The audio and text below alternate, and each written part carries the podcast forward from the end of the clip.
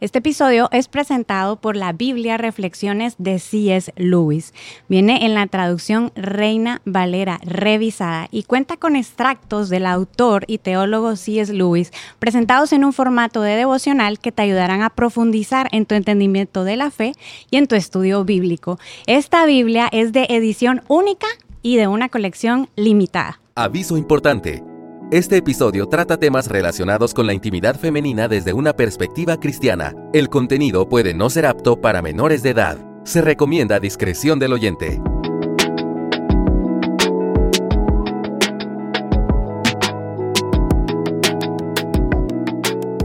En 1 Corintios, Pablo dice algo que resulta completamente contracultural en nuestros días. La mujer no tiene autoridad sobre su propio cuerpo, sino el marido. ¿Cómo deberíamos de entender estas palabras a la luz de la actual lucha por los derechos de la mujer, su cuerpo, su vida sexual y reproductiva? Estas son algunas de las preguntas que vamos a contestar el día de hoy en compañía de un invitado muy especial. ¿Cierto, Cornelia? Sí, hola Carol, ¿cómo estás? Estoy muy contenta de estar aquí y en este episodio de Para ser sinceras, hay muchas verdades que queremos traer a nuestras amigas y estamos acompañados de alguien muy especial que es nuestro querido pastor Miguel Núñez. Gracias por estar con nosotros. Nos, él nos va a ayudar a entender este pasaje que tú acabas de decir y cómo habla en nuestra realidad en este medio, en medio de esta sociedad que tiene esta batalla por la revolución sexual. Entonces, pastor, nosotros quisiéramos primero iniciar la conversación abordando el texto bíblico, eh, para hacerlo bien, ¿no? Esta, cuando uno escucha este texto que, que Carol mencionó, es como un poco polémico, que el, el, hombre tiene autoridad sobre el cuerpo y eso. Entonces, quisiéramos que usted nos diera un breve contexto de por qué Pablo escribió eso a los corintios, que era lo que estaba enfrentando esa sociedad y por qué fue pertinente para él, que el Señor le inspiró a hablar de ese texto, de que la mujer no tiene autoridad sobre su propio cuerpo, sino el marido, y asimismo el marido no tiene autoridad sobre su propio cuerpo, sino la mujer. Bueno, yo creo que para comenzar, eh, tú puedes ver cómo la idea es completada, porque ni la mujer tiene el derecho sobre su cuerpo, ni el marido tampoco porque Pablo está suponiendo que estamos hablando de un matrimonio donde somos una sola carne y por consiguiente no estamos, aunque pensamos individualmente, a la hora de tomar decisiones, no podemos tomar decisiones de manera egoísta. Porque ahora nosotros somos una unidad. Dos personas, pero una unidad, que es esa sola carne, que es el matrimonio. Eso por un lado. Pero por otro lado, tenemos que recordar que Primera de Corintios es una carta que Pablo escribe en respuesta a una carta que a él le habían enviado. Así es. Pablo lo que está es respondiendo preguntas que no tenemos, preguntas muy específicas, porque el primer Corintios 7 inicia diciendo, en cuanto a las cosas que me escribisteis, y esa fraseología aparece tres veces a lo largo del cuerpo de la carta. De manera que claramente Pablo se sentó y comenzó a responder preguntas. Si tuviéramos las preguntas, todavía estuviéramos mejor informados. Sí. Porque Pablo recibió una pregunta que tenía que ver con si la mujer, posiblemente, ¿verdad? Que si la mujer podía decirle que no al esposo. Si se podía negar. Si se podía negar, pero tiene que haber un contexto para la pregunta.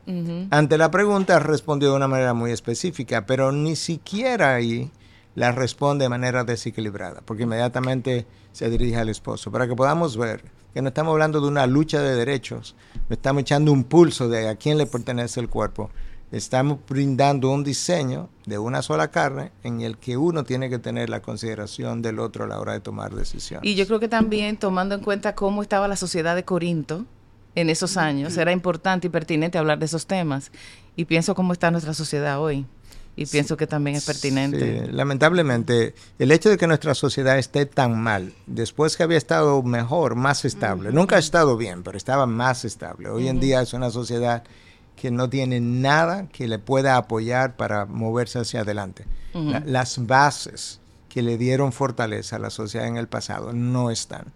Pero lo que hace que estas cosas luzcan como circulares, o sea, lo hicimos en, la época de Corinto y lo hacemos hoy, es el corazón del hombre, que es el mismo. Entonces nos mejoramos en ocasiones cuando tenemos una visitación de Dios, una revelación de Dios, un juicio de Dios, recapacitamos y posteriormente volvemos y hacemos las mismas cosas. Por eso es que luce circular la historia, pero no lo es. Es, lineal. Hay un punto de inicio y un punto de fin. ¿Cuál pudiéramos decir entonces que es el pecado que se esconde detrás de frases como estas? Mi cuerpo, mi decisión y cómo eso se ve en nuestra sociedad hoy e incluso al punto de permear en la iglesia. Claro.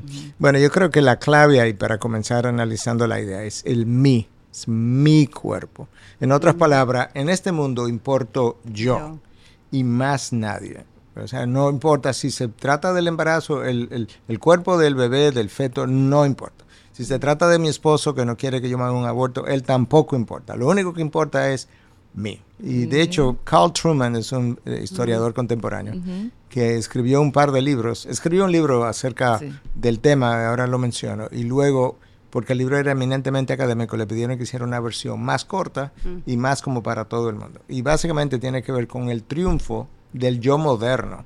No es simplemente el yo, es el yo moderno porque es este yo moderno que ha querido levantar, exaltar las emociones y sentimientos por encima de la razón y quiere que la sociedad y todo el mundo le conceda valor moral a las emociones y sentimientos, sentimientos que quizá en el día de mañana no estén. Entonces, ese yo moderno se ha crecido, se ha vuelto mucho más individualista y ha querido que todo lo que el yo quiere lo demande como una aprobación de parte de todo el mundo, incluyendo las leyes, que se legisle para que tú y yo, tú yo, mi yo, todos podamos estar complacidos sin que nadie nos limite. Ese es el problema, el egocentrismo del ser humano. Sí, y igual que en el tiempo de Corinto, eh, Pablo trae luz al escribir, a contestar estas cartas, ¿no?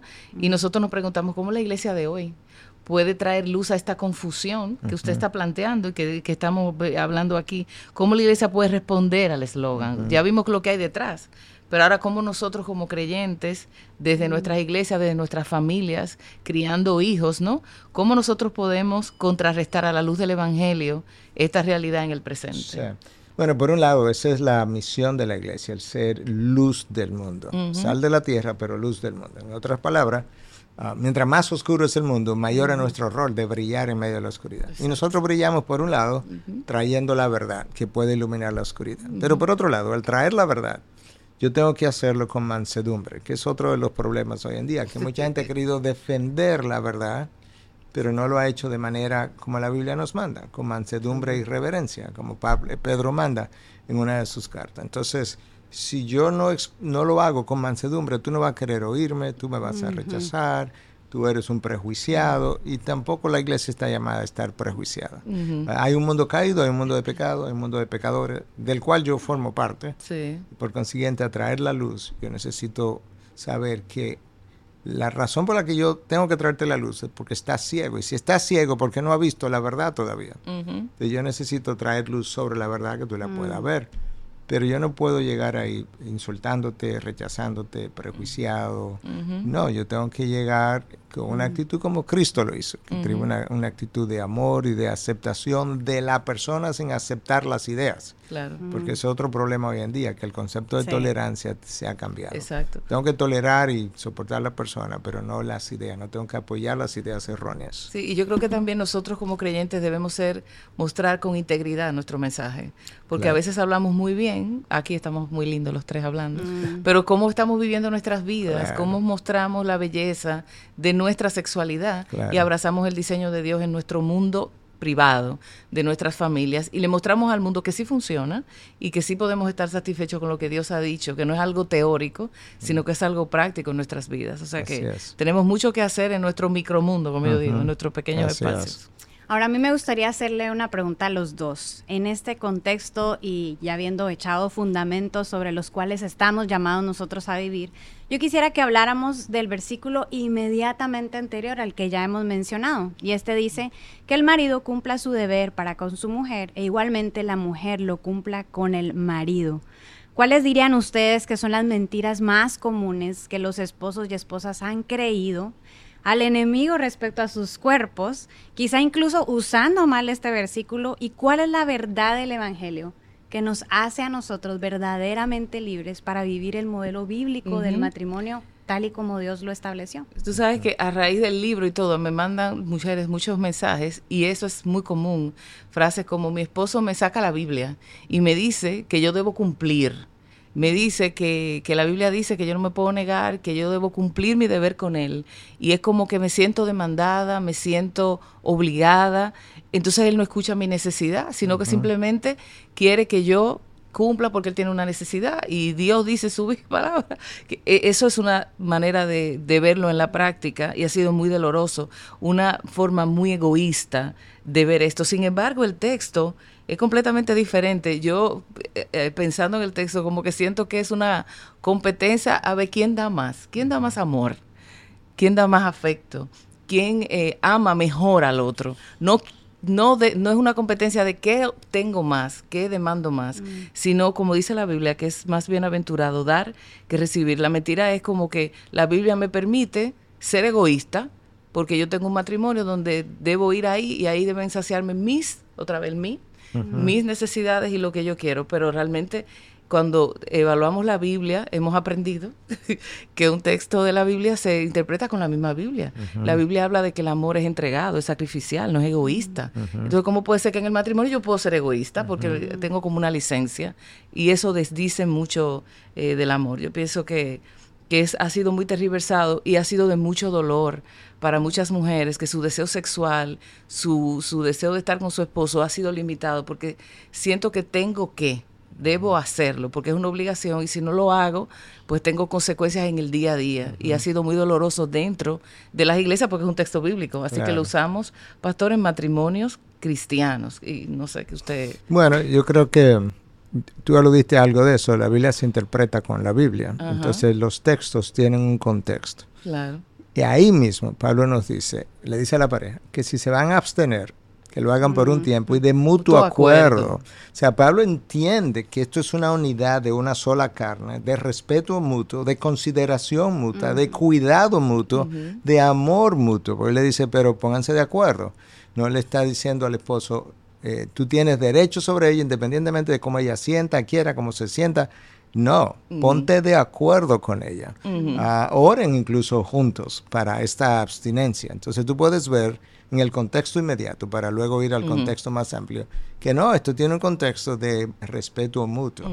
El amor al que tú te referías, también el eh, Pablo la Biblia me llama un amor que da.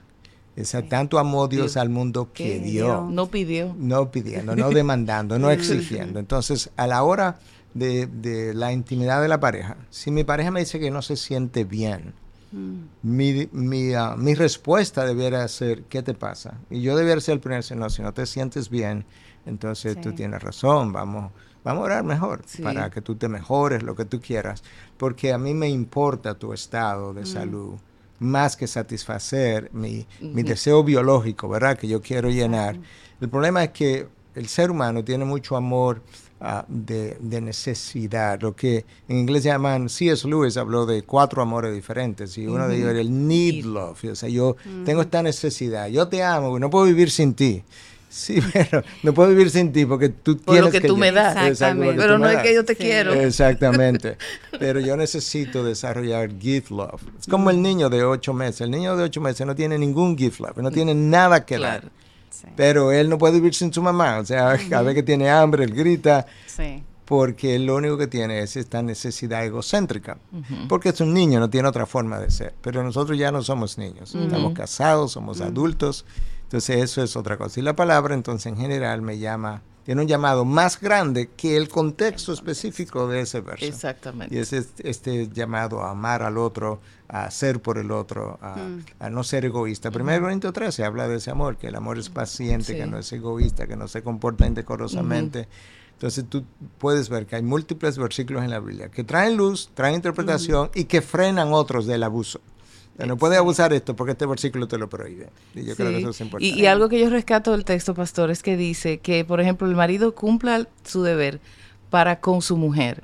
O sea, es con ella. Exactamente. y también ahí limita el tema de resolver mis temas yo solo, sexuales, aislarme, utilizar otros métodos de autogratificación, porque bueno, yo puedo resolver mi mundo, yo no es con ella, porque la intimidad sexual está, está creada para vincularnos, para unirnos como una sola carne y para darnos.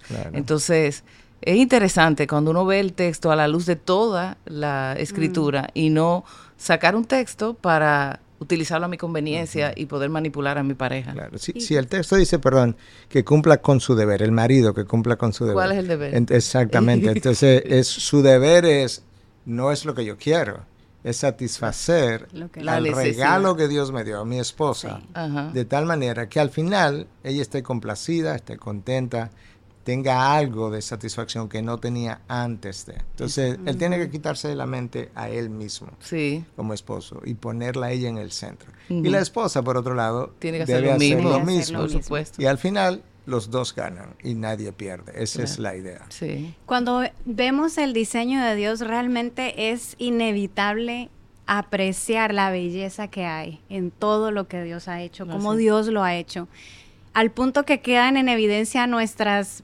mentiras o nuestras malas interpretaciones y nos damos cuenta que realmente em, cuando dejamos de enfocarnos en nosotros, en el yo, en, mis maneras, en mis deseos, hay una hermosura que, sobrepasa nuestro entendimiento realmente y que no creo que alguien hubiera podido crearlo de la forma en que Dios lo creó.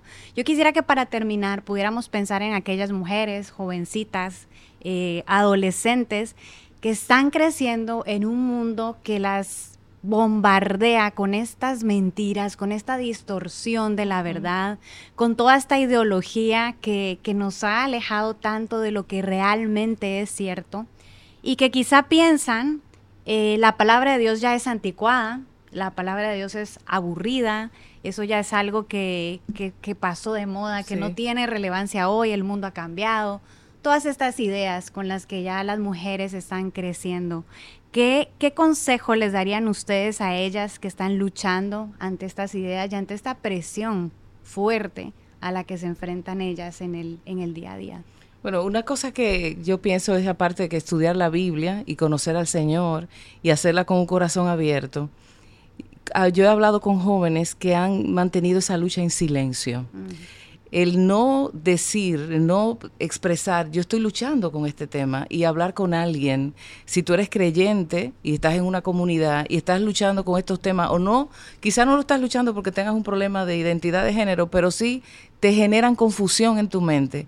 En lugar de ir a información no adecuada mm. o, buscar personas porque están más progresistas, ¿no? Y que tienen más información y, y llenar tu mente de todo eso habla con personas que sí te pueden orientar.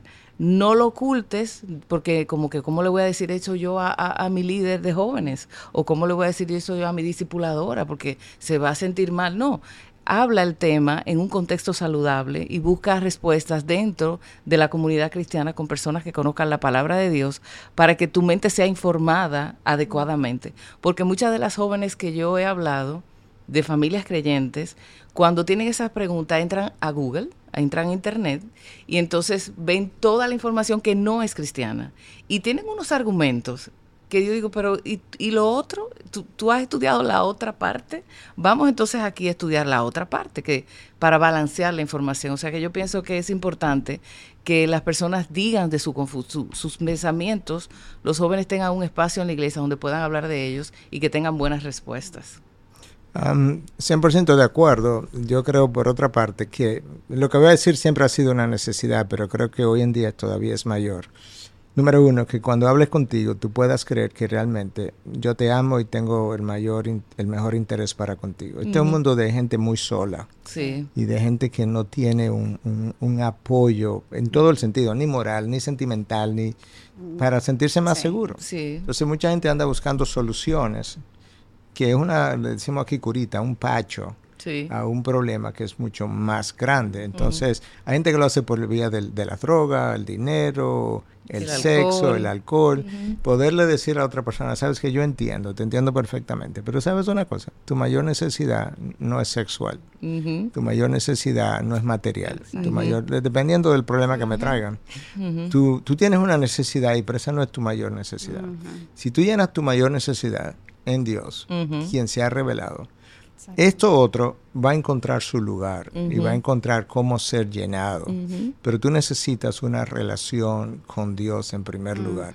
Y eso es válido para todo. Yo ayer estaba viendo un paciente y al darle de alta, un paciente muy ansioso. De mira, fulano, tú tienes esta necesidad de estar más tranquilo y por un par de días te, te tranquilizamos Pero tu problema es más grande que eso. Tu mayor necesidad es Dios. Ah, y, entonces pude presentarle el Evangelio. Entonces, hoy en día, en esta sociedad tan destruida, tan herida, tan falta de significado, nosotros tenemos que llevarlo a que tu mayor necesidad es encontrar esa conexión con el Dios creador. Entonces, todas estas cosas son como el síntoma, la fiebre, pero no es realmente el problema. Eh, entonces yo estoy buscando soluciones a esta fiebre, me pongo hielo, me tomo un acetaminofén, pero tengo un foco de infección, en el caso de su paciente, que no estoy poniéndole la atención debida. Entonces es importante que la gente entienda que el problema no es la ansiedad, o el problema no es eh, que yo me siento confundida, sino lo que yo estoy tratando de llenar eh, con eso. Y, y por supuesto el Evangelio está para eso. Sí, yo sé que estamos ya al final, pero una última cosa es que, porque lo aprendí en mi propia experiencia hace años atrás, a veces cuando hablamos con el otro, el otro se siente que yo soy un proyecto tuyo. Sí. Y tú no eres un proyecto, tú eres una persona con valor, con dignidad, a quien yo quiero ayudar, si quieres mi ayuda. Ah, yo recuerdo, yo estaba testificándole a, una, a, una, a un médico en Estados Unidos y estábamos en la cafetería y él era un médico de trasfondo, familia judía, y me dice, pero al final tú lo que quieres convertirme, ¿verdad? Eh, así también. Se lo reveló. Exacto, y yo en el momento le dije, bueno, eh, sí, pero, pero lo que yo me llevé, él no está percibiendo que yo le amo, yo le valoro y yo quiero tener una relación con él. Y mi relación, que, que Cristo pueda ser revelado. Y eso a mí me sirvió, fue como un... Ah, y más nunca he vuelto a hacer las cosas de la misma manera. Sí, porque en realidad lo que la gente necesita es sentirse amada.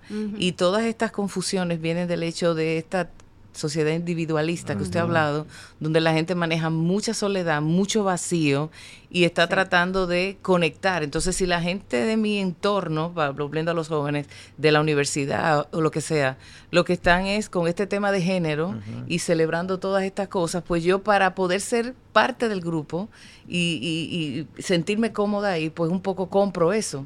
Hay muchas personas que me dicen, no, mis amigos hablaban de eso y como eso era todo lo que yo oía, como que él me fue... Esa era la información Entonces, que tenía. quien está confundido debe revisar de dónde tiene esa confusión. Claro. Y, también encontrar, eh, y quisiéramos pensar que la iglesia es un lugar donde podemos encontrar ese modelo que usted está hablando, de que la gente vaya a buscar ayuda y se sienta acogida, se sienta amada, aunque no estemos de acuerdo, eso no importa, como quiera te puedo amar.